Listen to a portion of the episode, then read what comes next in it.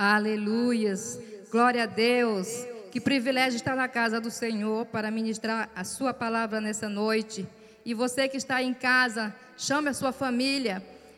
É, e, e, e, vamos neste momento agora estudar a palavra de Deus. Eu gostaria que você é, abrisse a sua Bíblia mesmo em casa, no celular ou na sua Bíblia mesmo. Eu tenho um texto, uma história muito especial para contar para vocês nessa noite e também para compartilhar. Se encontra no livro de Atos dos Apóstolos, no capítulo 12, do versículo 1 ao 5. Nós vamos ler. Nós sabemos que o livro do Atos dos Apóstolos fala sobre o Atos que aconteceu com os apóstolos.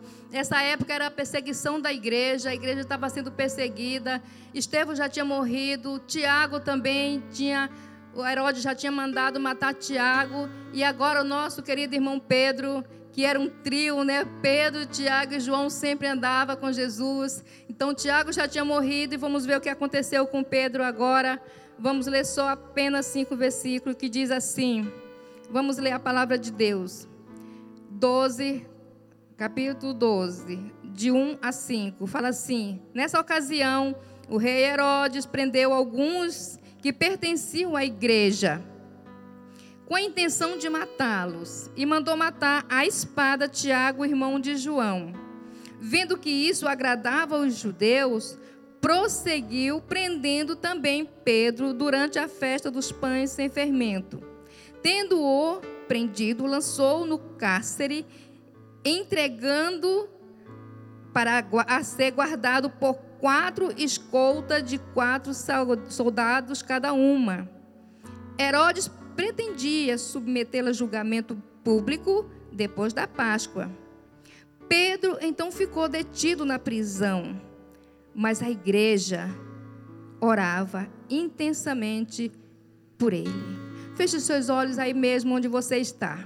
Vamos orar ao Senhor neste momento, Pai. Nós pedimos a tua direção neste momento. Nós pedimos a tua graça, a tua misericórdia. Nós queremos neste momento abrir a nossa mente e o nosso coração, meu Deus, para aprender do Senhor. Venha falar aos nossos corações. Venha nos ensinar neste momento que o teu Espírito Santo venha nos dar revelação da tua palavra para glória, honra e louvor do teu nome, em nome de Jesus. Queridos, eu te aconselho a anotar este capítulo e continuar lendo na sua casa após esse culto. Nós só lemos cinco versículos apenas, mas você pode ler toda a história que vai até o versículo 25, tá? Mas eu vou me deter nesses cinco versículos. A situação de Pedro era muito complicada. Sem esperança, era desoladora. Parecia que Pedro não tinha como escapar. Porque veja bem, ele estava num cárcere. E esse cárcere era de segurança máxima. Tinha quatro escoltas de quatro soldados, então era 16 soldados ali guardando aquele homem. E para acabar de completar, ele estava preso a dois soldados, um de um lado e outro de outro, para garantir que Pedro não ia escapar dessa prisão. Então era muito, muito difícil, difícil mesmo. Os crentes não foram para as ruas organizar uma revolução popular, não fizeram um baixo assinado reivindicando, reivindicando seus direitos. Não apelaram para as autoridades ali presentes, principalmente Herodes, que era um homem que derramava sangue inocente. Agora eu pergunto para você: então o que é que eles fizeram diante dessa situação, frente a essa situação tão complicada, tão difícil?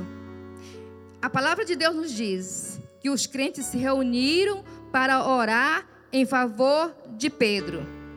Eles buscaram o soberano Senhor do universo, pois acreditavam no poder da oração.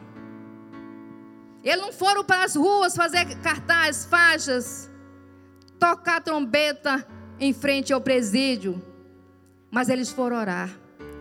E eu digo para vocês que eles nem foram por prédio, Mas eles foram para a casa de uma irmã. Eu acredito que essa irmã, na casa dessa irmã, por nome Maria, acontecia uma célula ali. Porque a história conta que a igreja foi para a casa da Maria. Ali tinha muitos irmãos ali reunidos, intercedendo e orando. Eles foram buscar o soberano Senhor. Um certo teólogo afirmou o seguinte: jamais subestime o poder da igreja que ora. Jamais duvide do poder da igreja que ora. Jamais subestime o poder da, da igreja que ora. A oração é a maior força que atua na terra. Uma igreja de joelho em oração tem mais poder do que um exército preparado. E assim sendo, algumas coisas me chamam a atenção sobre a força da oração.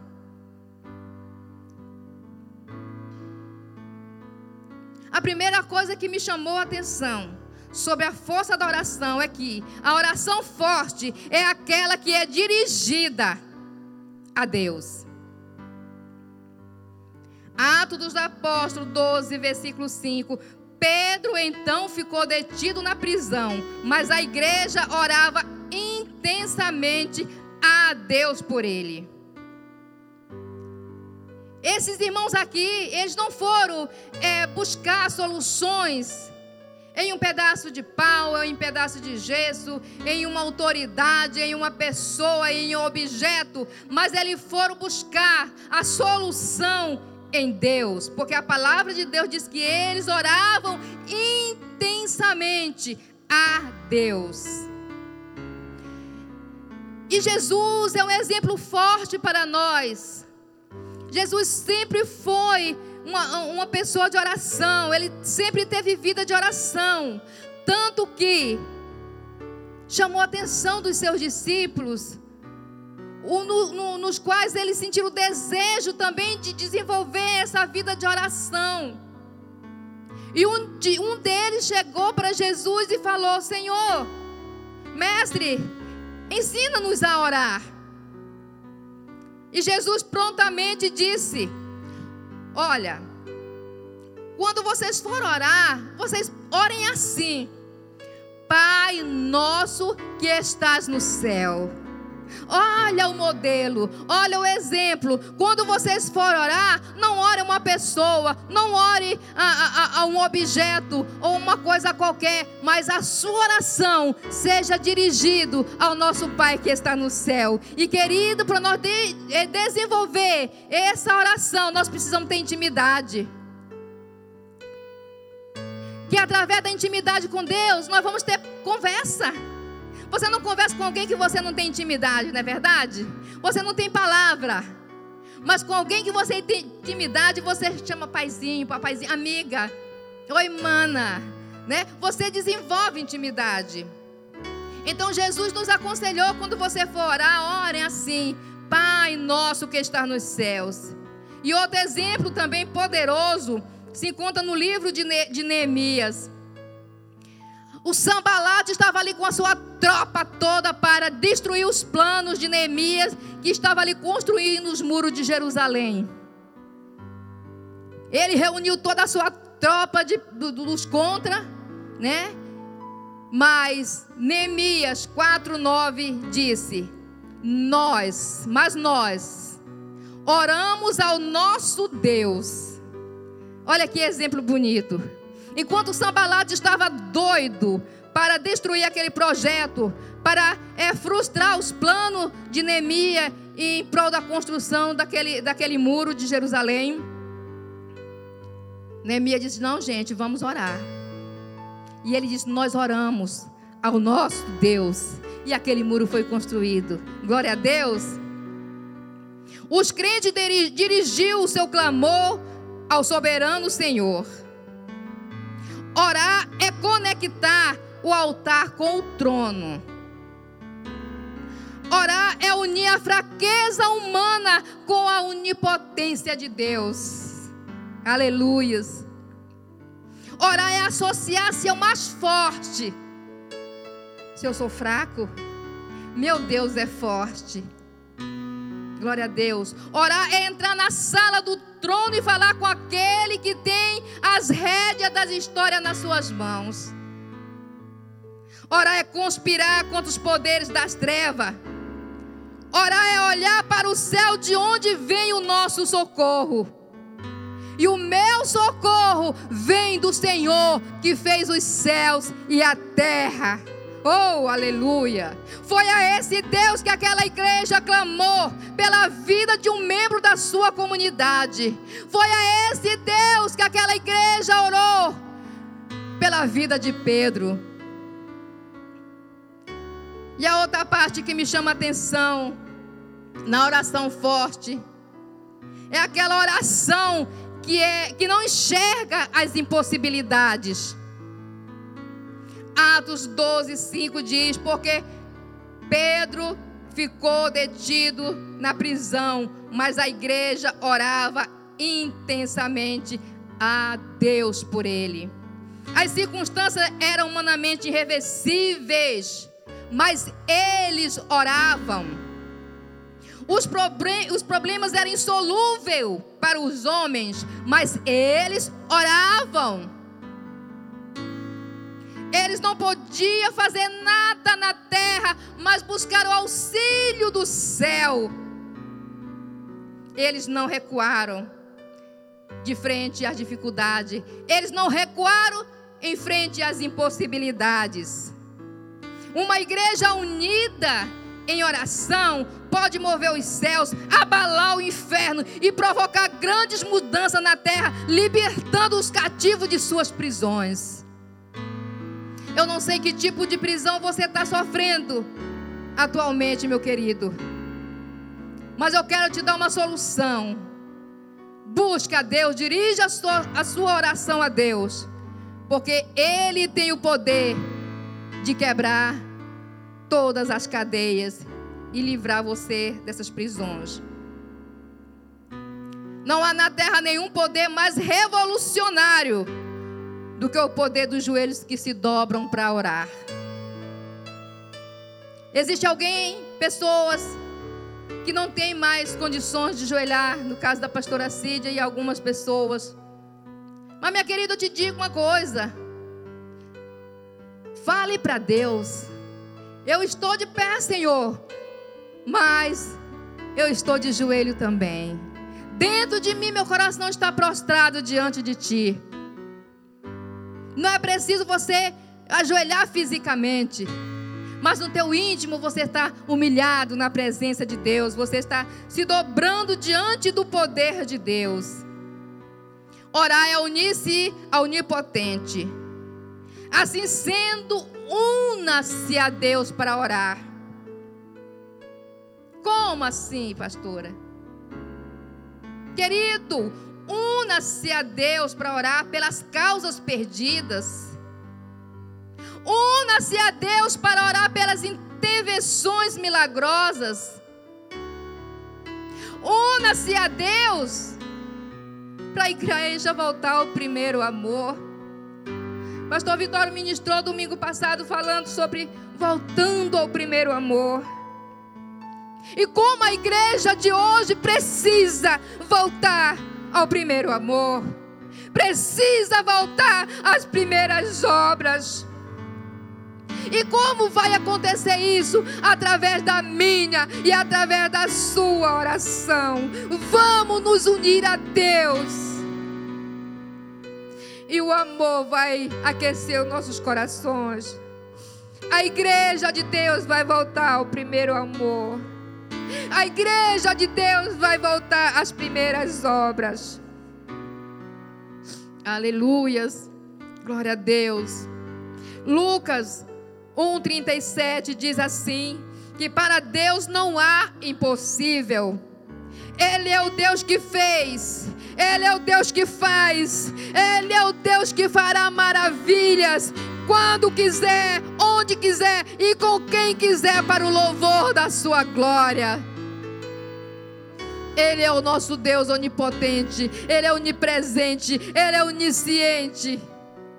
Ele fará mais do que vamos pedir ou pensar, porque o seu poder opera em nós, o seu poder opera na sua igreja. Então, o que precisa O que precisamos é voltar ao primeiro amor, é voltar às primeiras obras, é voltar a orar com unidade, com fé, com perseverança. É unir-se ao mais forte, é unir-se ao Todo-Poderoso, é unir-se ao Pai nosso que está nos céus.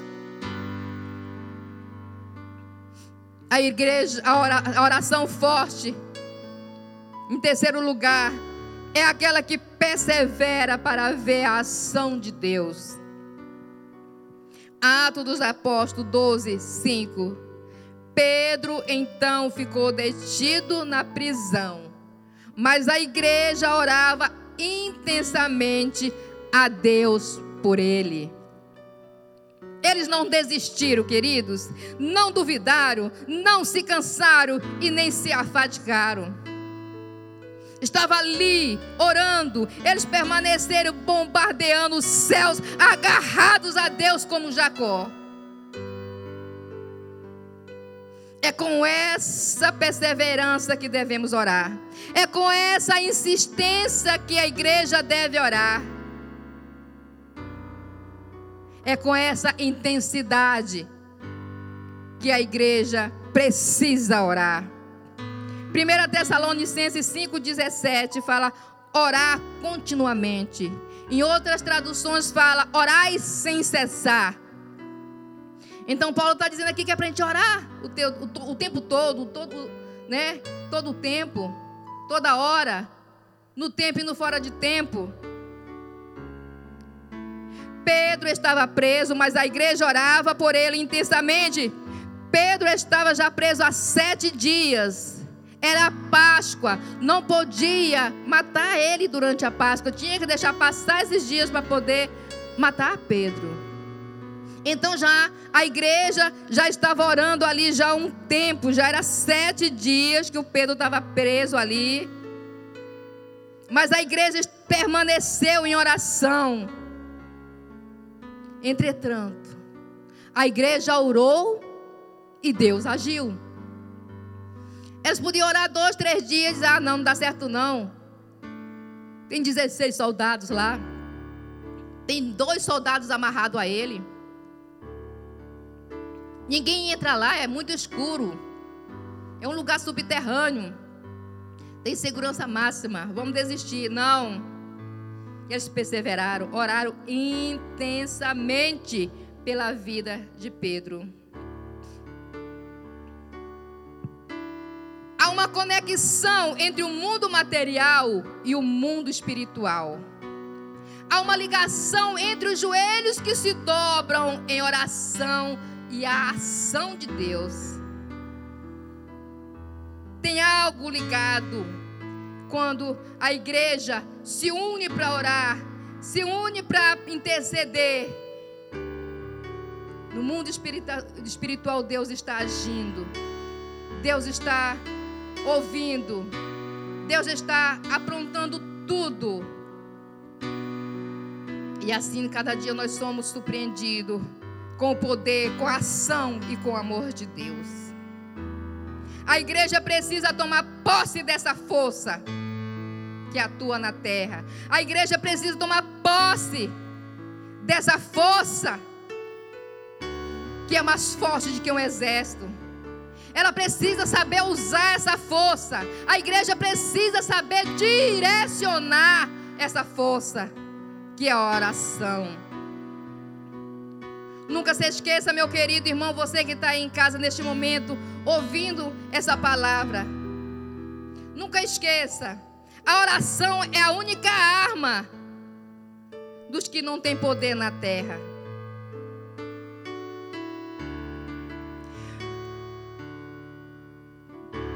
Aleluia. Cantará lá xerianda lá canta. A oração é a única arma dos que não têm poder na terra, mas que são filhos e que são filhos de Deus, que tem todo o poder, que tem toda a autoridade nos céus e na terra. Deus não resiste um joelho que se dobra em oração. Deus não resiste ao coração quebrantado diante dele. Aparentemente nós não somos nada aqui nessa terra. Mas nós somos filhos e filhas de um Deus onisciente, onipotente onipresente. Um Deus, que, um Deus que pode todas as coisas. Um Deus que tem as rédeas das histórias nas suas mãos. Um Deus que tem todo o poder e autoridade. Aleluias. Não desista de orar. Igreja do Senhor Jesus. Você que está me ouvindo, não deixe de orar. Ore com intensidade, persevere na oração, ore sem cessar até ver a ação milagrosa de Deus. Não desista. Se Ele fizer, Ele é Deus. Se Ele não fizer, Ele continua sendo Deus. Ele sabe o que é melhor para mim e para você. Mas nós precisamos orar.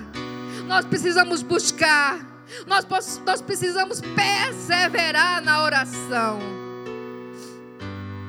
Eu me lembro que quando eu converti aos meus 15 anos,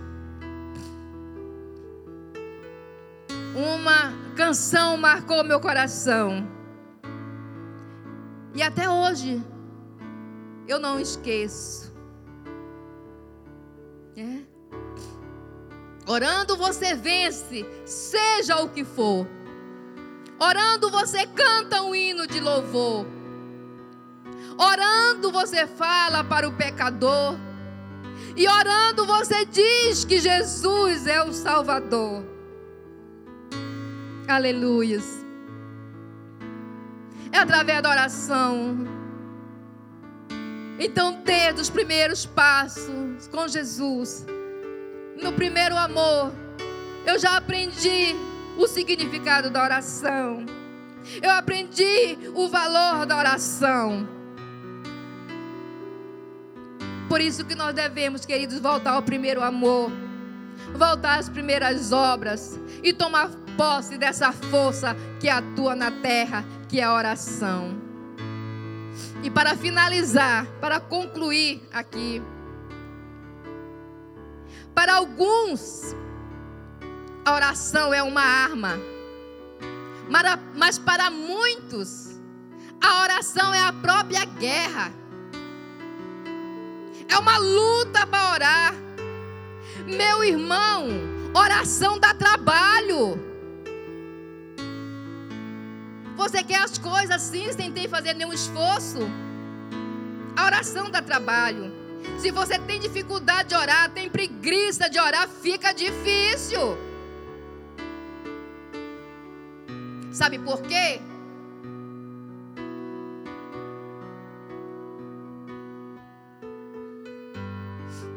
A cura no seu corpo físico vem pela oração. A vida com Deus se faz com oração. As pessoas são salvas através da oração. A igreja cresce é com oração. O avivamento vem com oração. As pessoas são libertas pelo poder da oração. Sem oração é impossível ter força. Nós vamos adquirir força através da oração. A nossa fé vai ser fortalecida. Os principados e as potestades não ousam se levantar contra nós quando nós estamos orando. A igreja deve permanecer em oração. Nós precisamos voltar à prática da oração. Nós precisamos voltar ao primeiro amor. Volte a orar. Volte a orar, querido. Você que escolhe o seu estilo de oração. Uns oram gritando, outros oram calminho, outros oram silencioso, outros oram gemendo. Eu mesmo. Chegou uma época da minha vida que eu não tinha mais palavra, não tinha o que dizer, não tinha o que falar. Eu só gemia, gemia e gemia. E eu tinha certeza que o Papai do céu estava entendendo cada gemido meu. Era uma forma de orar. Era gemendo e gemendo. Gemendo com muita dor. Gemendo com muita intensidade. Até as palavras saírem. Isso é perseverar. Isso é orar intensamente, mesmo quando as palavras não saem. Mas continua orando